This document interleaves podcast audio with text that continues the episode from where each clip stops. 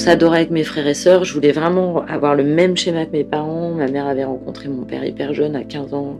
Je voulais pareil, le prince charmant à 15 ans, euh, qui sait qui t'aime, qui va t'épouser, euh, trois enfants. Enfin, je voulais vraiment faire exactement la même chose. Je voulais, être ma mère, en fait.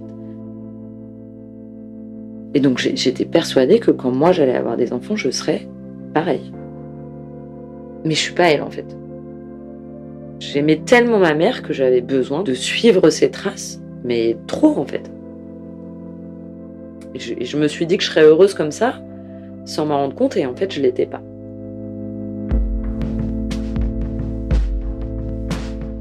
Donc je m'appelle Émilie, j'ai 43 ans, j'ai deux petites filles, de, enfin deux grandes filles de 13 et 11 ans. Je vis avec mon chéri et mes filles en région parisienne et je suis monteuse dans l'audiovisuel. Depuis toute petite, Émilie voulait devenir sa mère, Christine. Tout faire comme elle, être à la hauteur comme elle, être elle. Ce serait son destin. Mais lorsqu'elle est devenue mère de ses deux filles, Émilie a réalisé qu'elle était différente de son pilier maternel. Et cette prise de conscience a bouleversé tous ses repères et toutes ses projections. J'ai grandi en grande banlieue parisienne, dans un petit village, euh, enfin un, village de 2000 habitants. On vivait dans une résidence, donc on avait une plutôt grande maison. On est arrivé quand je suis née et mes parents sont partis euh, il y a 5 ans. Et c'était un, c'était le cocon de ma maman parce qu'elle a beaucoup de goût, donc tout était toujours euh, décoré avec soin, hyper chaleureux, avec plein de, plein de petites lumières, plein de points lumineux dans toute la maison. Elle allumait des lumières tous les soirs, des lumières un peu jaunes, un peu feutré. Enfin, c'était, ça, lui ressemblait, quoi. C'était, et nous, on était, on était vraiment bien dans cette maison. Moi, j'ai été très triste quand, on, quand ils sont partis, même si j'y vivais plus depuis euh, quand même longtemps. Mais, mais ouais, c'était, c'était vraiment un cocon. Mon papa travaillait beaucoup et ma maman était mère au foyer. On était trois enfants. Donc, euh, bah, c'est maman qui s'occupait de nous euh, tout le temps, tout le temps, tout le temps. en fait, j'ai vachement de souvenirs avec mes frangins, frangines où bah, maman venait nous réveiller, elle nous préparait le petit-déj. On se retrouvait tous les trois à table avec les cheveux dans tous les sens, euh, avec chacun notre personnalité. ma sœur qui aimait pas du tout le matin, donc elle faisait la tronche. Mon frère, euh, bah, c'était le garçon, donc euh, c'était un peu le chef. Euh. et puis moi, j'étais un peu le, gentil trublion qui me marrait. Qui... J'ai des flashs, des images de nous avec maman qui nous regarde dans la cuisine. Enfin, j'avais l'impression que la vie, j'ai l'impression aujourd'hui, avec du recul, que la vie était vraiment douce et, simple et bien rodée en fait. J'ai souvenir que maman avait plein de copines. Enfin, on voyait, elle, s'était fait copine avec toutes les voisines. Donc du coup, nous, on était copains avec tous les enfants des voisins. Du coup, on était chez les uns, chez les autres. La maison, c'était porte ouverte. Il y avait tout le temps du monde. Enfin, c'était, c'était, c'était, euh, c'était vraiment une enfance euh, hyper heureuse, hyper ouverte, hyper. Euh, mes grands-parents habitaient à côté. Du coup, on était hyper bien entourés. J'ai vraiment ce souvenir d'une maman hyper calme, euh, hyper euh, à l'écoute tout le temps et pas, enfin pas du tout envahissante, qui nous empêchait pas de vivre en fait. Elle nous laissait vraiment euh, avancer, mais sans être invasive, sans nous donner des, directives. Enfin, j'ai eu l'impression que tout était simple. Elle nous grondait jamais. Quand nous on était fâchés contre elle ou qu'on faisait la tête, elle nous regardait et en fait on explosait de rire. Et je sais pas, c'était c'était un peu comme euh, un pouvoir magique. On pouvait pas, on pouvait pas être fâché contre elle. En fait, c'était impossible. En fait, ce qui est un peu étrange, c'est que je suis encore avec elle comme j'étais quand j'étais petite, et du coup, c'est pas un souvenir. J'ai l'impression que c'est encore, euh, c'est aujourd'hui quoi. C'est encore, euh, c'est encore là. C'est comme si, enfin, quand je la retrouve là à 43 ans, ben, je fais les mêmes câlins que quand j'en avais deux. Et ma maman, elle parle pas beaucoup. Euh, mais tu peux juste t'asseoir avec elle et ben, ça t'apaise en fait. Quand j'étais pas bien ou triste ou, En fait, elle, elle, disait pas euh, mille choses, mais juste elle était là, elle, elle te donne la main et, et moi je me sentais mieux. Quoi. Voilà, c'est ça mes souvenirs.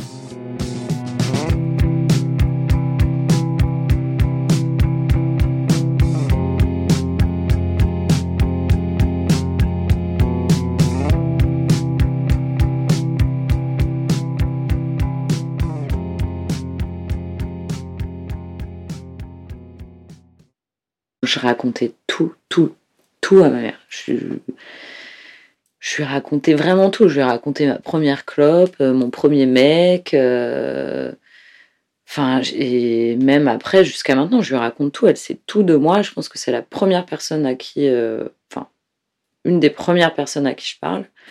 Elle, enfin, ouais, elle sait tout. ma part sombre, ma part pas sombre. Enfin, elle connaît tout, tout, tout de moi. Moi, je, je je peux pas lui, enfin, j'arrive pas à lui cacher des choses et en plus, j'ai besoin de, j'ai besoin de lui dire en fait. Quand parfois euh, ça peut être, a pu être compliqué dans ma vie et que j'ai pas, je voulais pas lui en parler tout de suite, euh, ça me pesait en fait. À un moment, il fallait qu'elle sache. Quand il m'arrive un truc, mais, même minime en fait, acheter une lampe. Quand j'ai quand j'ai emménagé toute seule, euh, et que j'achetais des trucs, quand je, quand je m'achetais une lampe ou un truc de déco, il fallait que j'envoie une photo à ma mère. Il fallait qu'elle me dise oui, c'est bien. Je sais pas si ça me rassurait en fait ou. Mais j'avais vraiment besoin de ça et j'ai besoin de ça euh, tout le temps, même. Enfin, pour, pour tous mes choix. Alors après, en vieillissant, je le fais moins. Mais j'ai vraiment, euh, dans, dans beaucoup de situations, euh, j'ai eu besoin qu'elle soit là pour me, pour me guider en fait. Enfin, je voulais savoir dans son regard si je faisais le bon choix. J'avais besoin, euh, pas fort, enfin si de son approbation ou en tout cas de son, de son oreille quoi. Parce que je sais qu'elle va pas me, c'est pas le genre à me dire euh, tu vas faire ça, fais, fais comme ça, c'est pas bien. Non, jamais. C'est, même ça, je m'en souviens très bien quand j'étais adolescente où bah, j'avais tendance à me retrouver avec des gens qui étaient pas forcément faits pour moi, pas, pas fréquentables, mais pas faits pour moi en tout cas, puisque je pense que j'étais un petit peu influençable. Et elle m'a jamais dit Je ne veux plus que tu vois ces gens. Elle me disait Ma chérie, je pense que ces gens ne sont pas faits pour toi, mais après tu en fais ce que tu veux. Mais en tout cas, moi je te le dis. Et après, moi je vivais mon truc et puis, j'avais toujours dans la tête ce qu'elle m'avait dit, mais sans trop y réfléchir. Et puis un jour, j'allais la voir et je lui disais T'as raison, maman. En fait, ils sont pas faits pour moi. C'est pas des vrais amis. Et voilà. En fait, c'est maman, elle fonctionne comme ça. Je me sens jamais jugée. Comment tu la percevais en tant que femme, ta mère?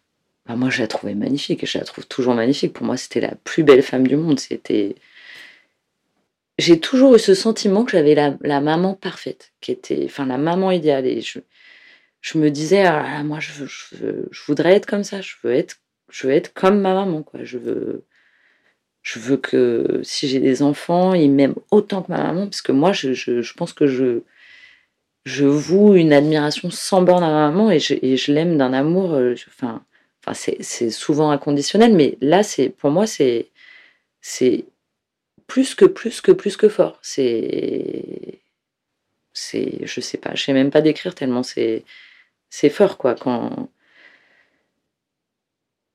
j'ai dû pour moi la mère elle est invincible, il peut pas elle peut pas il peut pas lui arriver un truc, c'est je, sais que ce sera très dur un jour, mais c'est des choses auxquelles je veux pas penser en fait. en fait, j'ai l'impression d'être tout le temps dans un cocon, donc après, ce qu'il y a aussi quelques travers, parce que du coup, euh, bah, quand il m'arrive des trucs hyper durs, euh, ben, ils sont pas derrière moi, donc euh, tu te sens protégé, mais t'es pas toujours prêt à affronter la, réalité, quoi. Plus grande, en fait, quand j'allais à la fac, là, j'ai commencé à faire des grosses, grosses crises d'angoisse, vraiment très grosses. Et ça, par exemple, je n'en ai pas parlé tout de suite parce que j'avais l'impression d'être un peu, euh, de devenir folle. C'est-à-dire, explique-moi. bah, je, je, commençais à être, devenir claustro dans le train. Euh, je dormais plus la nuit. Je faisais des rêves, euh, des rêves de mort tout le temps. quand j'arrivais à la fac, j'étais comme paralysée en fait, jusqu'à ce que j'arrive plus à marcher en arrivant à la fac. Donc là, j'ai appelé ma mère et donc ma mère est venue me chercher. Et en fait, elle m'a emmenée tout de suite voir notre médecin de famille qui m'a conseillé de voir quelqu'un et moi je voulais pas, je me sentais pas de voir un psy à, l'époque. Et il m'a mis sous anxiolytique et tout, mais j'ai vraiment ce souvenir d'un soir, le soir où elle a découvert, enfin où je lui ai dit que ça allait pas bien. Je me suis couchée et en fait je pouvais plus dormir parce que euh, je, faisais tout le temps le même rêve de mort, de mort, de mort. Et en fait, euh, elle est restée assise à côté de moi. J'étais assise dans mon lit avec la lumière allumée parce que je pouvais plus éteindre la lumière. Et elle est restée assise à côté de moi, je pense, euh, je sais pas, 5 heures.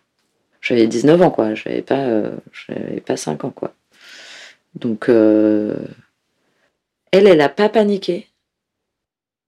Je pense que vraiment, le sortir de mon cocon, c'est quelque chose de.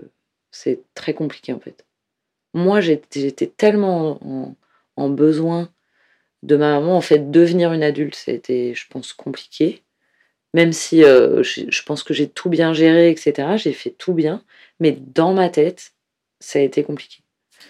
En fait, je ne me sentais pas d'être loin de ma maman. Quand euh, je n'ai pas eu ce que je voulais euh, à la fac, ma mère m'a dit pars, pars un an à l'étranger, fais jeune fille au père, on va trouver une famille, fais ton expérience. Mais je pouvais pas, en fait. Je lui ai dit non, j'y arriverai pas. En fait, on n'avait jamais bougé de cette maison, on avait toujours, euh, enfin, vraiment eu, euh, après, avec du recul, tu vois plein de trucs, mais en tout cas, à cet âge-là, pour moi, tout était, euh, c'était bien là où j'étais, quoi. J'avais envie de grandir, j'avais envie de faire plein de trucs, de sortir, etc. Mais je voulais que ce soit facile de retourner chez moi, dans ma chambre, dans mon cocon, si j'en avais besoin. Qu'est-ce qui est difficile pour toi dans le fait de devenir adulte? Mes angoisses, c'était. Enfin, j'avais peur de ne pas être à la hauteur de ce qu'elle était, elle, en devenant une femme, en devenant une maman. Parce que je l'ai trouvé tellement parfait, moi, que, bah, comment j'allais faire, moi, pour être euh, à la hauteur de, de ce qu'ils étaient, eux, en fait.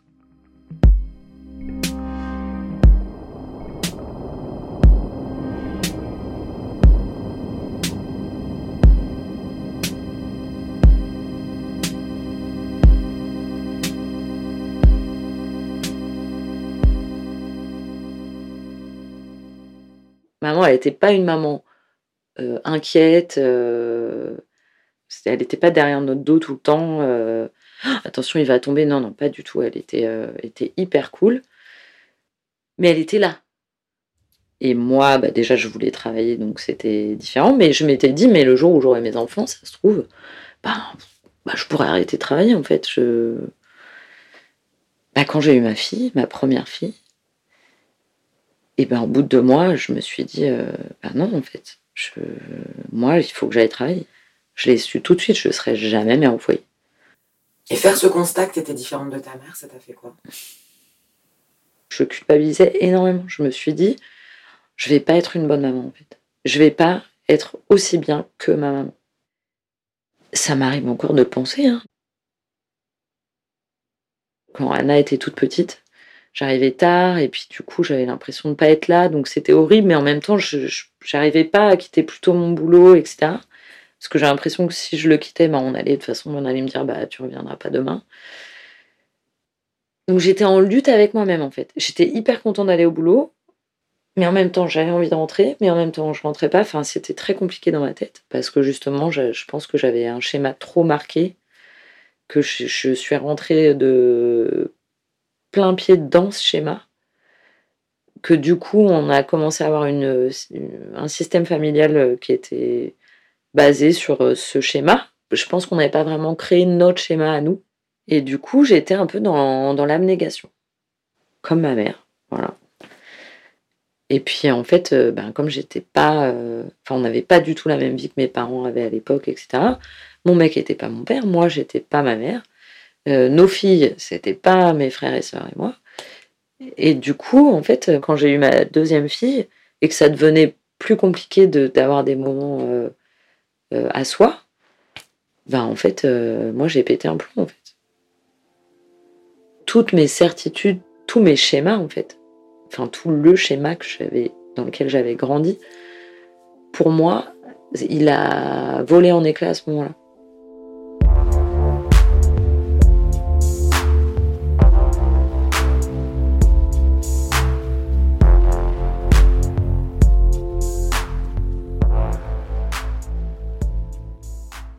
Au moment où j'ai pété les plombs, c'est parce qu'en fait, j'ai tout fait en fait.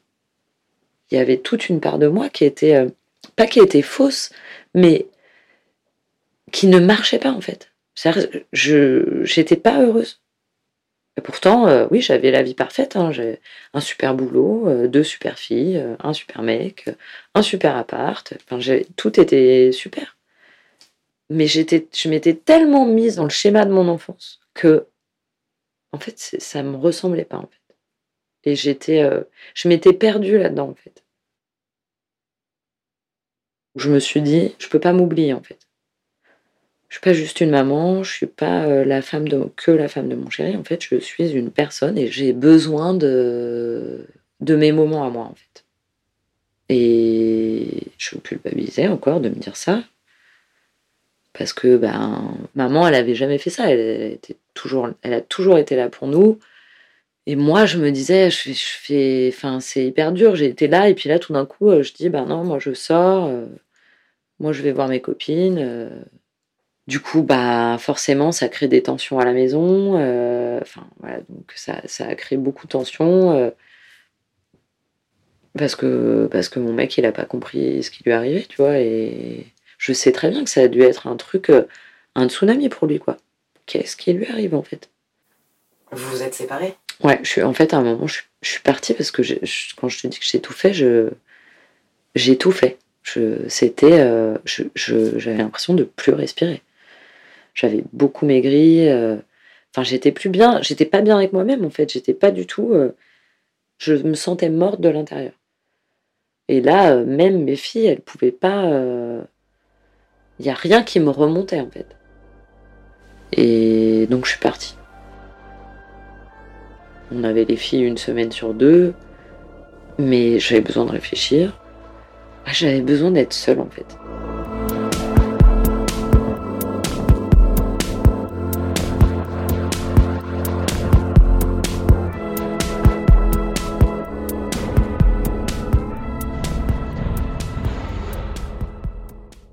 Au bout de six mois, je suis retournée chez, moi. On, s'est remis ensemble avec Franck.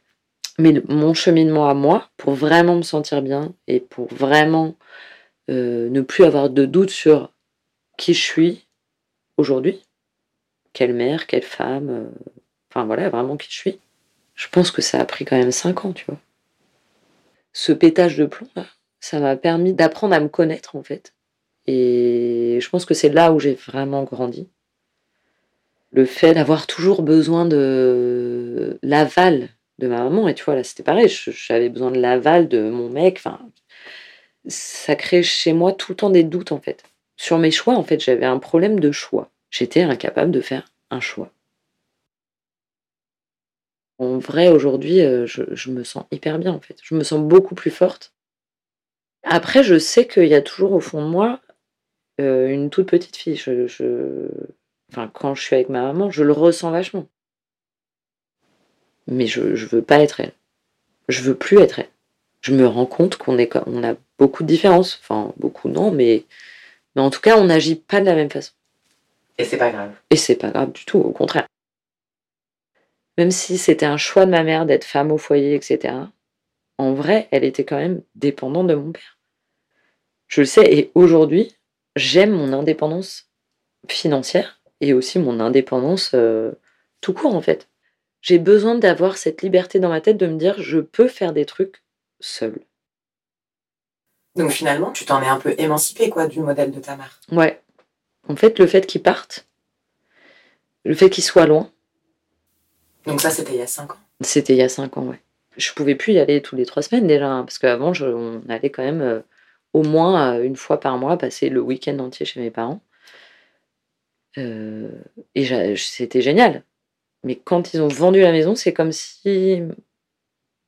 Comme si en fait ils avaient fermé la, porte de mon enfance, tu vois.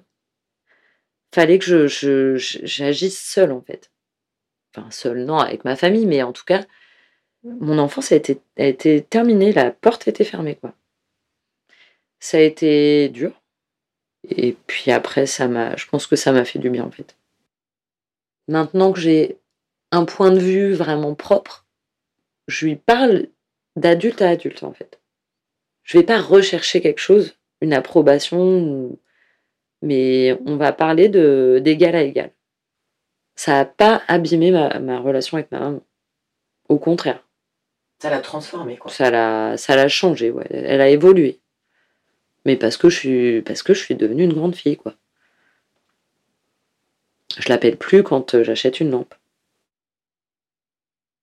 Tu vois, quand, euh, quand je t'ai dit que j'allais faire le podcast, je n'en avais pas parlé. Et ça, ça me travaillait parce que je me suis dit, je peux pas parler d'elle sans lui dire, maman, je vais parler de toi.